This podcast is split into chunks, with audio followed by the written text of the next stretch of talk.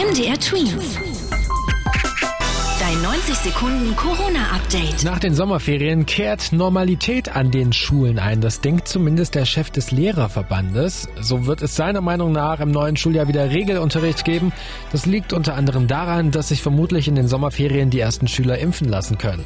Dann muss man sich aber seiner Meinung nach auch fragen, wie man mit Schülern und Lehrern umgeht, die sich bis dahin nicht impfen lassen konnten oder wollten.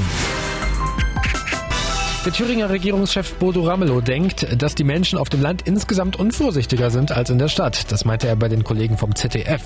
Zu diesem Schluss kommt er, weil es in Thüringen mehr Corona-Infektionen in ländlichen Gegenden gibt.